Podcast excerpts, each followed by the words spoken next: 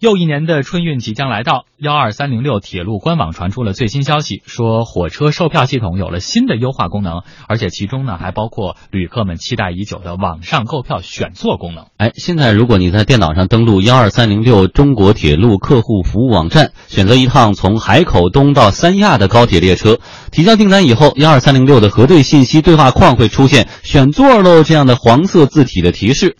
根据提示呢，旅客可以选择 A、B、C、D、F 这五个位置当中的某一个。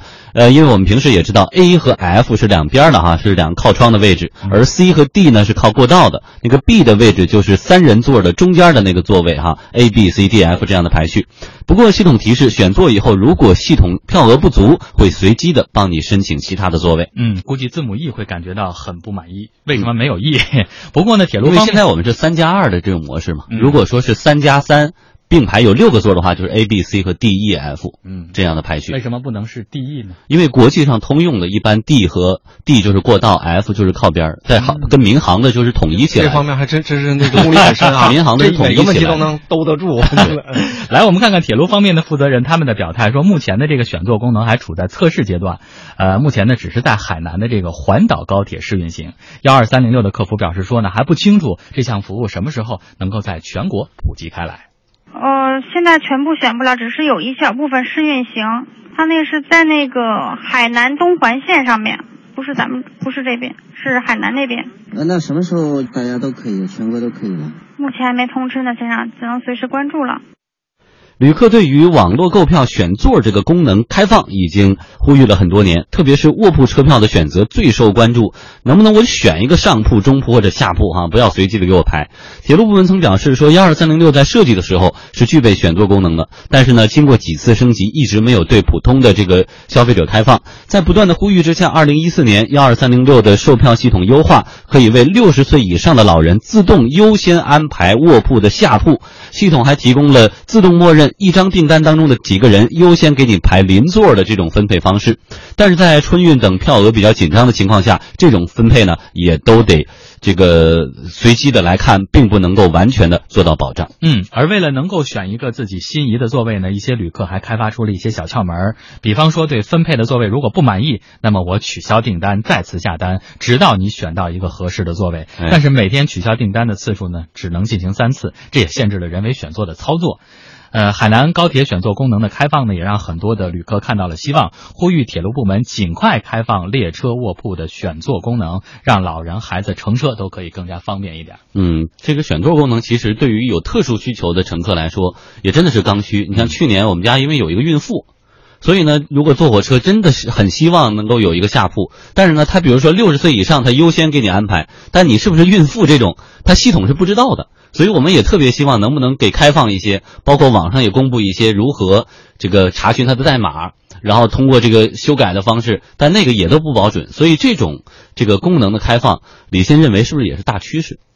呃，这个服务呢，随着互联网和技术的这种提升呢，那服务越来越体贴，越来越个性化，肯定是一个大大呃大势所趋。但是呢，我个人一直还有一定的质疑，为什么呢？这个火车，我们知道，从此前到现在也是到春运期间，到十一长假期间，它那票是供供不应求的。嗯，在这种情况下，我们一直受困于什么呢？是春运期间这个一票难求的情况，包括宕机，哎，人山人海的这种。在这种情况下，我觉得这个靠不靠窗户坐，这个需求在某种程度不是刚性需求。嗯，但如果要说非春运期间，那我觉得，比如像付付江刚才提到，对呀，当比如说孕妇在乘车的时候，我不是在 A P P 上我去订退订票，对吧？我去了。这就有点像那个 O to O 的概念，有一些在线下可以解决的，不应该完全给它归到说你铁道购票系统，你就应该，因为首先这种情况呢，在使用场景里是低频的。第二个，如果是春运期间，你连票都没有，就谈不上说我上年纪也好，我不方便也好。那当不是春运期间，我们经常会坐这车，整个车厢里面没有几个人，到那个时候呢？即便是比如说我不方便，我是买的上铺，通过线下解决的方法，应该是这个叫效率会更高。就是哎，那就商量一下嘛。这个传统的说，哎，我们能不能换一换？一般像这种数字平台，特别是这种叫大数据、这种高频交易的这个峰值波动很大。比如一到春节，整个你登录都很难登录；一到双双十一，你进哪个页面都告诉你现在服务器繁忙。在这个时候，每增加一个小的功能，对于它的那个系统的稳定性的伤害非常大，因为它备的服务器，因为这个需求有可能衍生出很多可能性。那它的对于服务器的需求，对于接口的需求，哎，它随着算法需呃这个这种复杂。带来的是系统不稳定，嗯，那就意味着有可能为了这么一个其实不是刚刚需的这么一个需求，有可能会让别人的这种真正的购票的基本需求可能会受影响。所以某种程度呢，我觉得便利对于这个消费者而言呢，当然是希望越便利越好。但便利不是社会公共资源服务的唯一的标准。首先，公共服务是满足大多数人的基本需求。比如呢，我坐飞机。飞机选座早就可以了，对吧？那你坐飞机，但火车不行。你比如说，为什么海南这回可以？显然，海南的一般都是这个一条线路的终点站，它没有中转站的概念，一上一下。飞机也没有中转，说我上去下来到这站。火车这个选座在技术平台开发上，它面临问题很大。比如说，它中间下了。随后上的那个人怎么样？他是三个人下的，怎么做优化配置？这种算法在平台开发上问题非常大，它要经过不断的灰度测试啊，什么翻来覆去的弄。这个我理解。所以有一个问题，现在马上要面临春运的买票了，提前三十天。所以在这个时候，为什么要现在推呢？为什么不等到说等到你把先把基本的功能先保证不宕机，先把这个过去以后，明年二月份再来提，我要给你开发一个新功能？为什么要现在提？这不是自找麻烦吗？嗯，富江的心态呢，确实能代表大多数这个车票乘客的心态。比如刚才说，你为什么不早点推？咱们说完，现在问，那你为什么推这么早？你为什么呢？他这个呢，首先我跟你说，这个新闻呢，我的理解是这样。选座这个只有在海南吗？嗯，只有在那一环岛高铁。哎，海南的那个单车次上市，这一次其实他拿这个呢是作为我们新闻宣传的一个卖点做的。他真正这个 A P P 升级，它是另外四个功能的。嗯，我们随后能看到什么正晚点啊什么的，那是常规功能，是低交互的，是静态页面为主的。所以呢，但是呢，新闻我觉得要不就人家没策划，但我们做媒体的会希望哎说，你看这么多呼声说要可选座，终于可以了，它是新闻的要点。我不把它提炼出来，总编可能会骂我。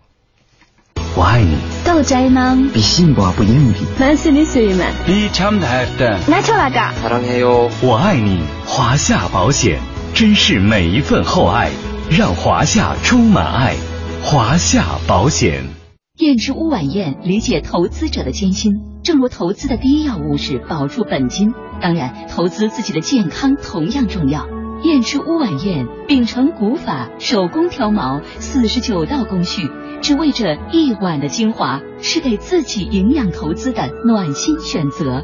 大家好，我是刘嘉玲，吃燕窝我只选燕之屋晚宴。燕之屋晚宴经济之声听众订购专线：四零零八八二六六六九，四零零八八二六六六九。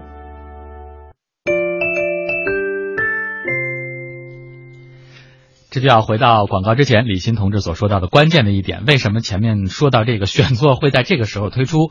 因为这次除了购票选座之外，幺二三零六这次在手机 App 上呢，其实增加了很多的四项功能哈，比如说正晚点、温馨服务、起售时间和约车这四个功能按钮。但是可能更吸引眼球的就是这个选座服务。哎，我们先来说一说这个正晚点的查询哈，可以查询到过去一小时或者未来三小时内列车正晚点的信息。嗯温馨服务的服务类型包括。重点旅客预约、遗失物品查找、质量服务投诉、网络购票投诉、建议和客服电话查询，而起售时间可以查询到各个火车站的售票时间。哎，另外呢，幺二三零六的第一个出行服务合作伙伴也已经上线了。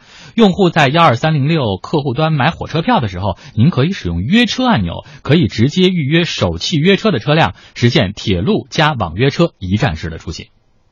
今年七月份，幺二三零六首次在官网打出广告，联合首汽出行共同打造大出行的概念，被认为是幺二三零六一次重要的商业化举措。事实上，从今年年初开始，幺二三零六就已经迈出了商业化的步伐，开始做广告业务了。嗯，有评论认为呢，幺二三零六具有公益平台的属性，在这里投放广告不太合适。对此，北京邮电大学经济管理学院教授曾建秋认为，这种商业化的尝试其实是值得鼓励的。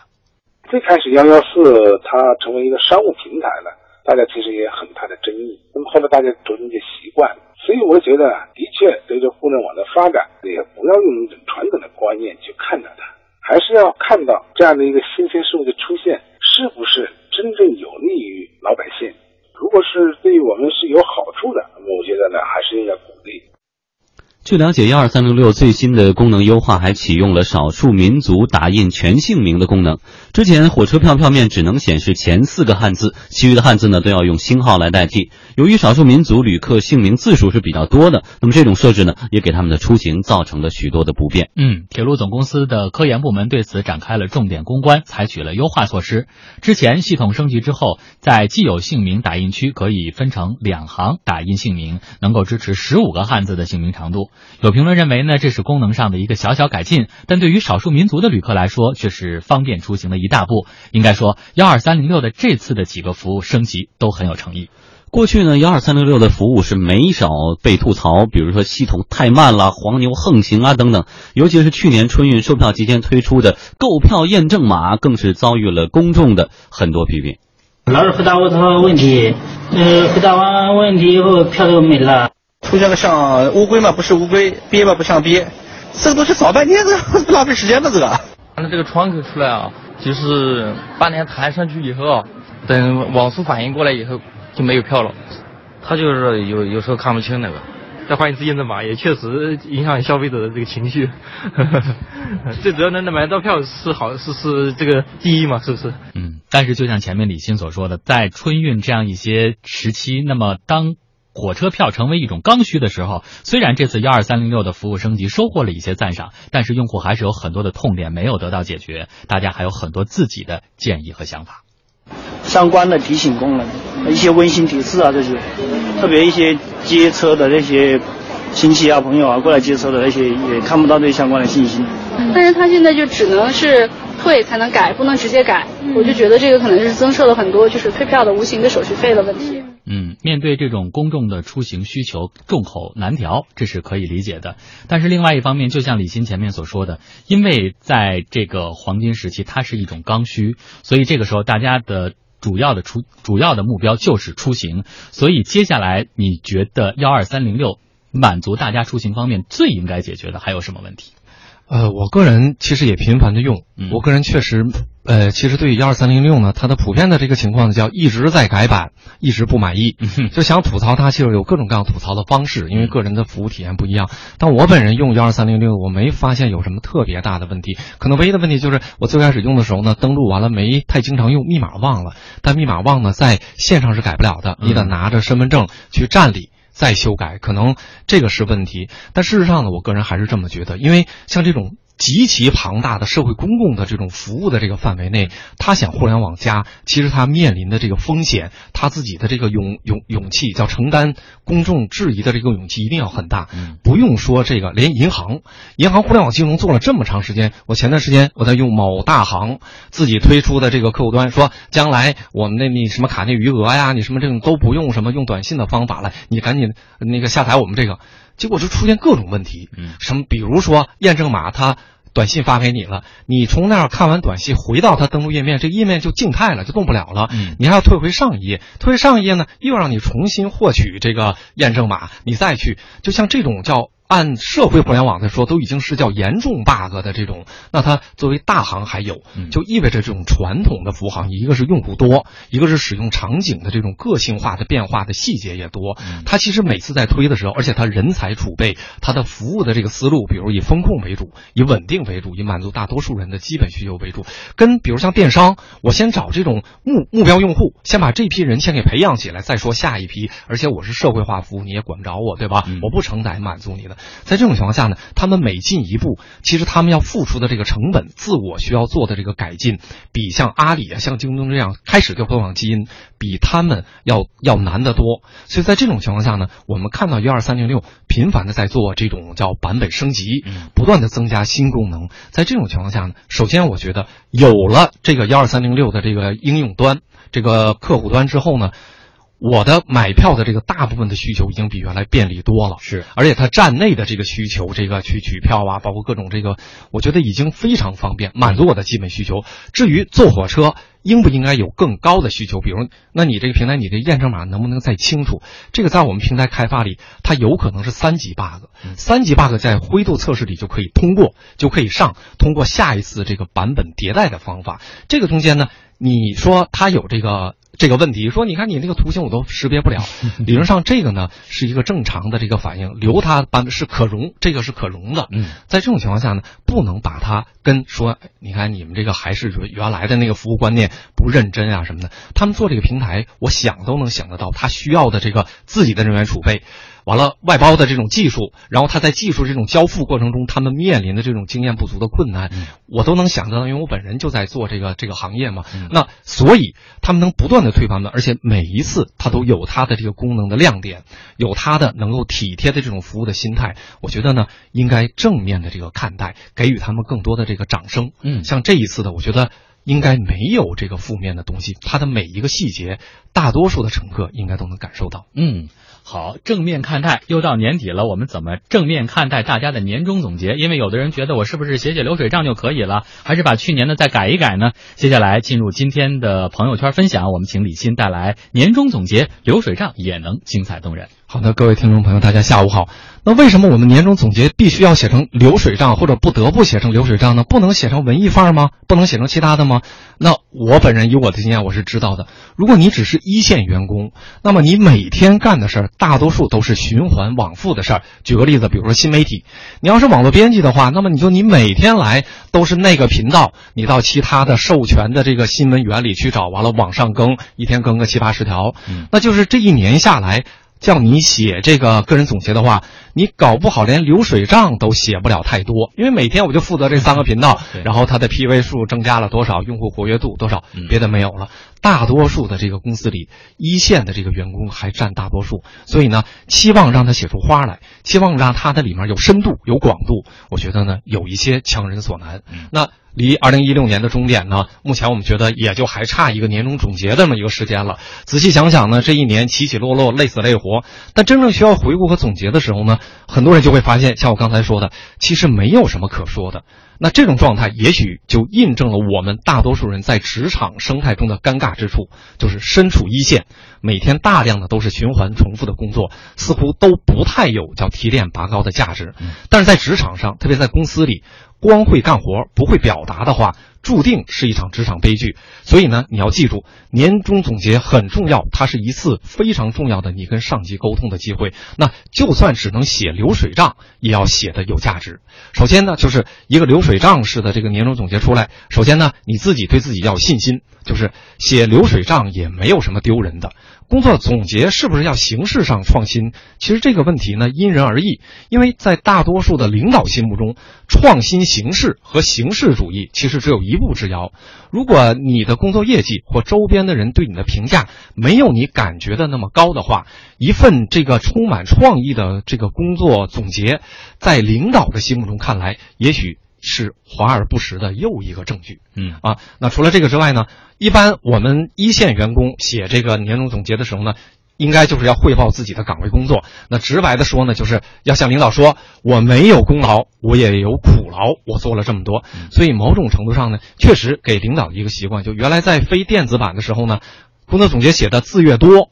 那么在领导心目中越有分量。那现在有电子版版了，当然也是字数越多，代表你可能工作的越认真。其实想想这里面也有道理，它不是形式主义。为什么呢？因为你干的既然是一线工作，你能把每天枯燥重复的工作写出很多的细节出来，比如做了几个专题呀，做了几个很特殊的客户的这种交流和访谈啊，你都能写出来，说明什么？别人写不出来，说明你每次的工作都是认真的，是用心的，甚至你自自己都做了工作日志。嗯，哎，这是一点。另外呢，平时的这个总总结形式中，数据肯定很重要。无论你是什么样的工作，数最能说明问题，特别是某种叫定量的这种考核。那在你涉及到到这个定量考核的时候呢，你的这种文字一定要斩钉截铁，要清楚表达，不要躲闪。比如说，能说是全年任务叫你说全年任务基本完成，显然就不如用数据说叫全年任务完成百分之多少更有说服力。那能完成百分之多少，就不如说叫全年任务全面达成，叫百分之百会更有道理。所以呢，在这些细节上呢要注意。最后还有一点，就工作汇报中呢，你要知道，领导最想看到的无非就是两个方面，要么开源，要么节流。那你要是销售部门，你其实别的不写，你就写我 Q 一、Q 二、Q 三、Q 四，我给公司带来了总营收是多少，嗯，确认收入是多少，利润是多少，我的支出是多少，我觉得就足够了。销售部门，但确实还是大多数人做的呢，都是这种叫一线的支撑的工作，这个里面不产生直接的收入。这个时候呢，你要想从这个节流方面找，说，哎，我加班。但我加班我不报加班，那我有一些的这个呢，哎，我出去啊办事儿什么的，我都尽可能的给公司，比如省了很多的费用。有一个人有一个人能干的，我就不让团队干。那么这些呢，实际上对于领导同样也能打动他的这个这个心理。嗯，好，谢谢李欣。